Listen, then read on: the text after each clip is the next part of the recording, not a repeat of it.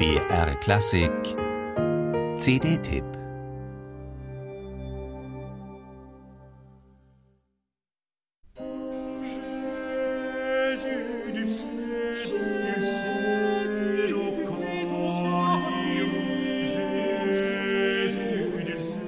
Der Gedanke, dass Musik um ihrer selbst willen erklingen könne, dürfte dem französischen Sonnenkönig Ludwig XIV. ziemlich fremd gewesen sein.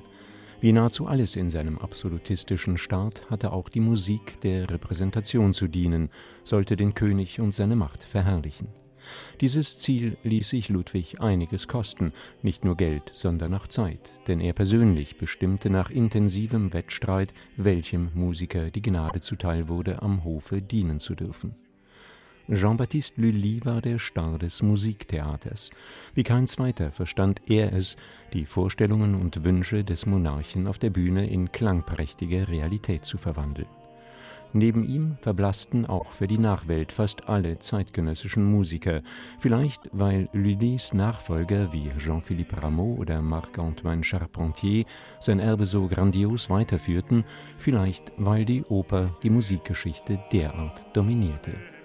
Lullys Zeitgenosse Henri Dumont jedenfalls ist praktisch in Vergessenheit geraten, obwohl auch er eine einflussreiche Rolle am französischen Hof spielte und überdies grandiose Musik hinterließ, nur eben keine Oper, sondern vor allem geistliche Werke.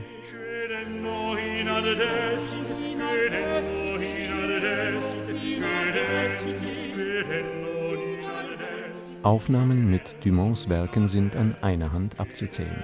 Außer Philippe Herwege und seiner Chapelle Royale, Philippe Pierlot und seinem Richard Cow Consort und Christophe Rousset und seinen Talent lyrique interessierte sich niemand für den 1610 bei Lüttich geborenen Komponisten. Ihre Einspielungen sind längst vergriffen, und so kann man Sébastien Dossé und seinem exzellenten Ensemble Correspondance nur dankbar sein, wenn sie jetzt erneut versuchen, Henri Dumont dem Vergessen zu entreißen.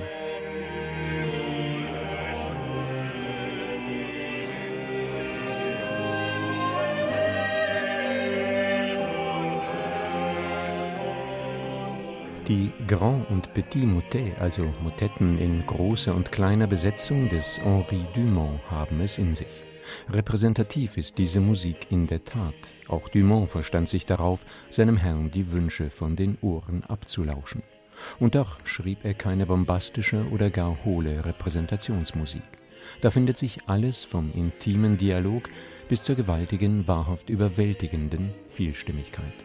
Großartig, wie sich etwa die große Motette Super Flumina Babylonis an den Wassern zu Babylon saßen wir und weinten, vom innig solistischen Klagegesang zu rauschhafter Klangpracht steigert. Und so streng wissenschaftlich sich Sébastien Dossé mit diesen Motetten auseinandergesetzt haben mag, der unglaublich süffigen Aufnahme seines Ensemble Correspondance hört man das in keiner Sekunde an. Eine Entdeckung.